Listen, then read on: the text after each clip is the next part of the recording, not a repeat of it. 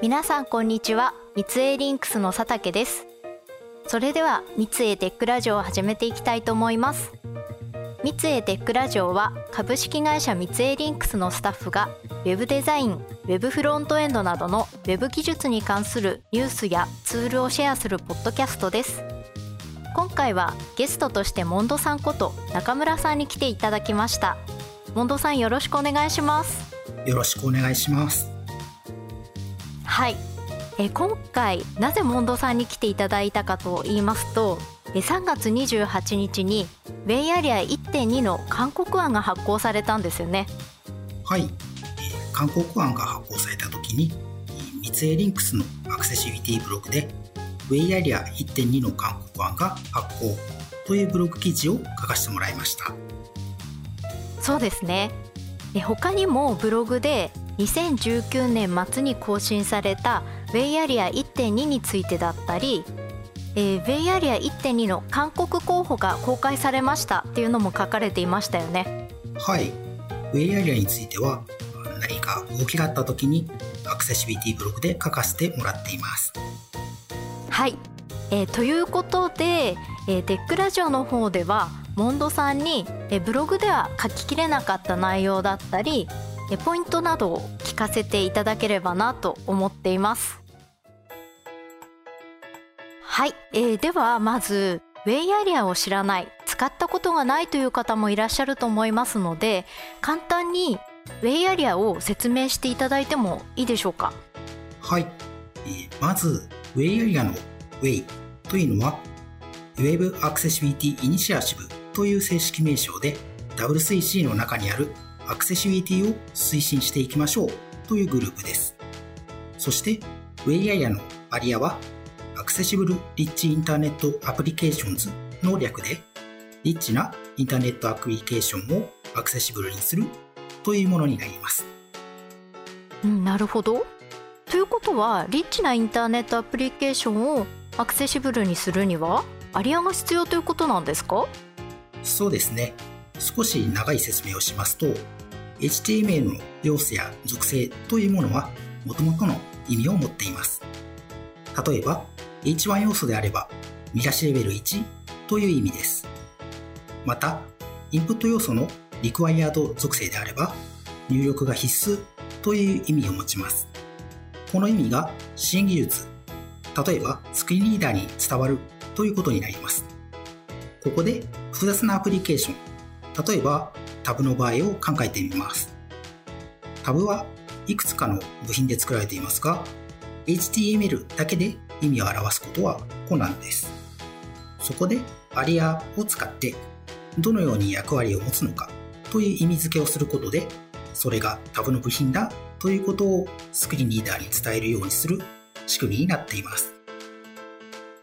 うん、具体的に言うと、えー、タブだったらタブリストだったりタブパネルとかのロール属性をつけることで部品としての役割を示すことができて、えっと、どのボタンでどのコンテンツを操作するのかを紐付けるためにボタンの方に aria-controls 属性をつけてコンテンツの方にその aria-controls 属性と同じ値を持つ ID をつけるといった感じで合ってますか？そうですね。そうなります。じゃあそういう仕組みは存在していますっていうことでえっと次に気になってくるのが、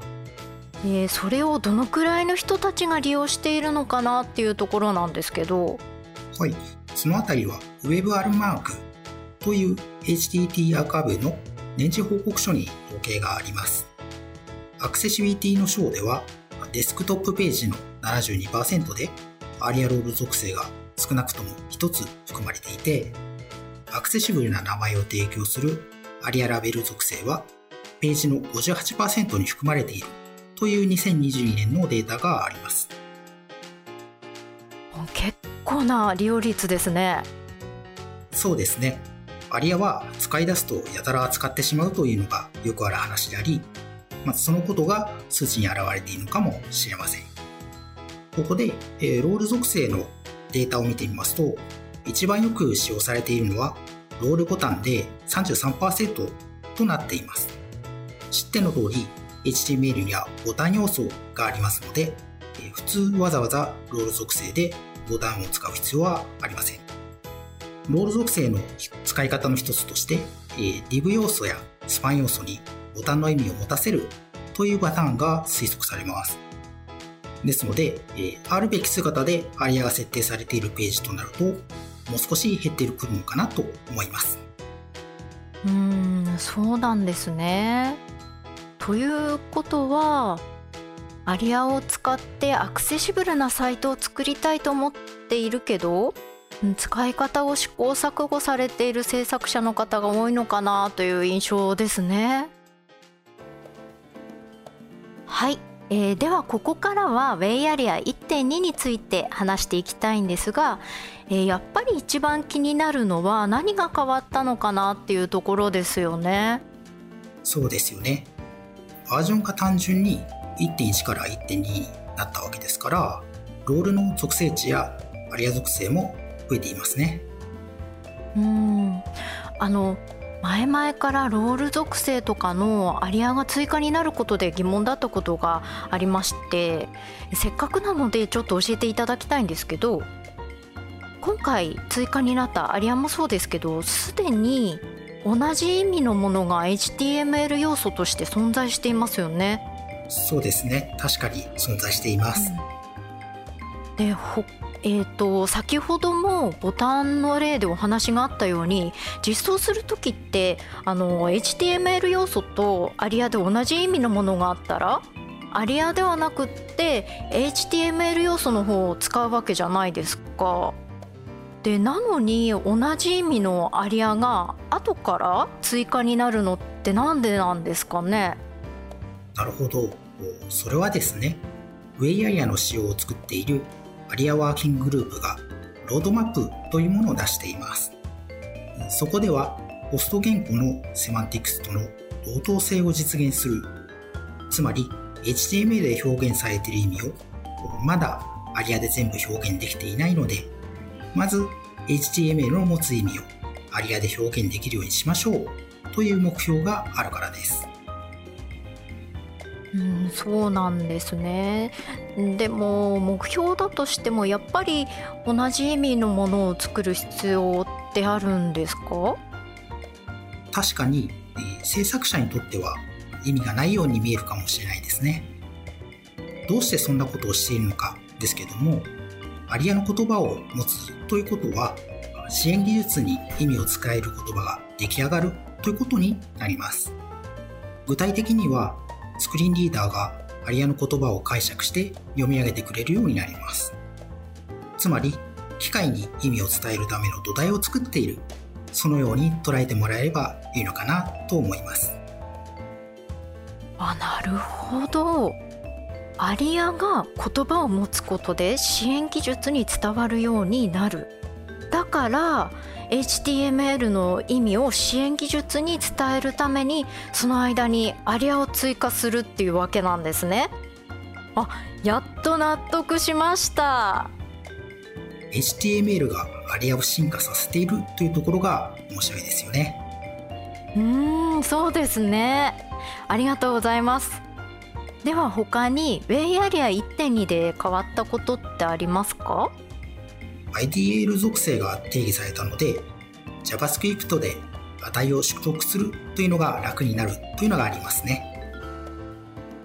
ということは Get アトリビュートメソッドだったり Set アトリビュートメソッドで属性の値を取得したり設定したりする方法の他に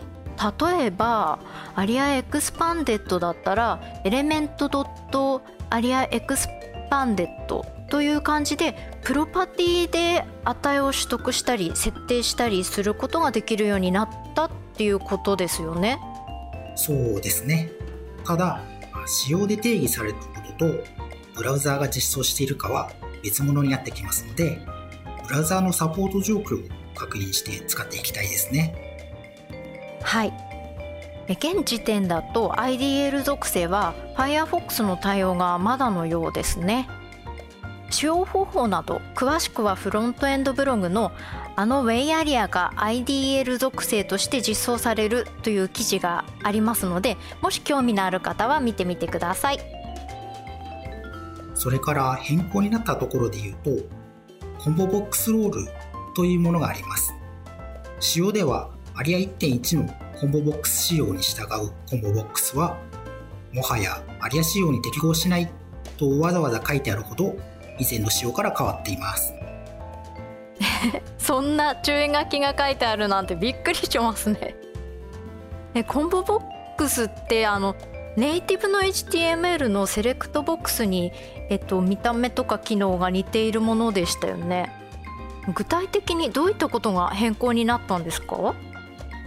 具体的にはインプット要素のコンテナ。つまりインプット要素の親要素にコンボボックスロールをつけるというマークアップだったのですが今ではインプット要素自身にコンボボックスロールをつけるというマークアップになっています。なるほど。コンボボックスロールをつける要素が変わったということですね。でも実際に実装する時ってこういったアリアの変更点含めて把握してマークアップするのって結構忘れてしまったりすることもあるし難しいですよね。もし実装に迷う時は ARIA Authoring Practices Guide の Design Patterns Examples に標準的な実装方法が載っていますので参考にしてみると良いと思います。うん標準的な実装方法の例があるのは助かりますねはい今日は、えー、モンドさんに来ていただきましたが先日イベントでもモンドさんスピーカーとして登壇されたんですよね？はい。スマート HR 三井リンクスアクセシビリティスペシャリストのキャリアってどんな感じ？というイベントを開催しました。アクセシビリティブログでも参加レポートを公開する予定ですので、参加できた方もできなかった方も楽しみにしていただければと思います。ブログ記事も公開予定なんですね。楽しみです。最後に三井リンクスではスマートなコミュニケーションをデザインしたい UI デザイナー UI 開発者を募集しています採用サイトではオンライン説明会やオンライン面接なども行っていますのでチェックしてみてくださいまたこのポッドキャストは Apple Podcast、Google Podcast、Amazon Music、Spotify、YouTube で配信していますのでお好みのプラットフォームでフォローいただけると最新のエピソードをすぐ視聴できます。こちらもぜひご活用ください。ハッシュタグ三井テックラジオでご意見ご感想こんなことを話してほしいというリクエストなどもお待ちしております。それでは今日はこの辺でありがとうございました。ありがとうございました。